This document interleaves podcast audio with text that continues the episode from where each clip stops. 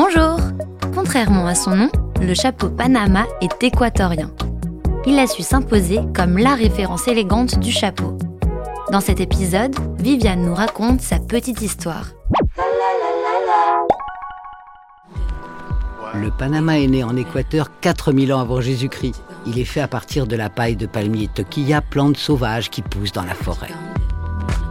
Mais ce n'est qu'en 1885 qu'il est présenté à l'exposition universelle de Paris et s'ouvre ainsi à l'Europe de par sa légèreté. Il est porté par les ouvriers pour se protéger du soleil, mais grâce à son élégance, il devient vite très à la mode. En 1906, pendant la construction du canal de Panama, les ouvriers du monde entier acquièrent les chapeaux de paille équatoriens pour se protéger du soleil. C'est de là que ce chapeau tire son nom. Le président Theodore Roosevelt en personne le porte lors de sa visite au chantier du canal et contribue à le populariser. En 1934, c'est un autre Roosevelt, toujours président Franklin Roosevelt, qui se rend au Panama toujours coiffé du même chapeau.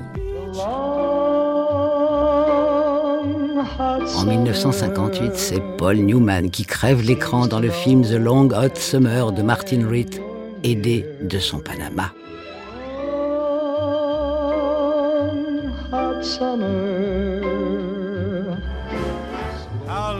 L'année suivante, dans le film Al Capone de Richard Wilson, Rod Steiger le plus célèbre des bandits, coiffé du même attribut.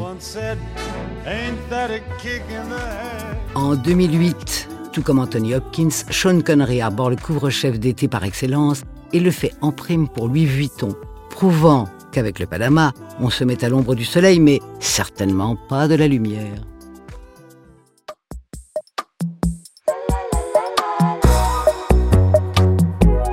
Petite Histoire 2 est un podcast coproduit par TV Only et Initial Studio, adapté du magazine audiovisuel éponyme, produit par TV Only Jean Monco et Séverin Delpont, imaginé et commenté par Viviane Blassel et écrit par Benjamin Doise sous la direction de Viviane Blassel.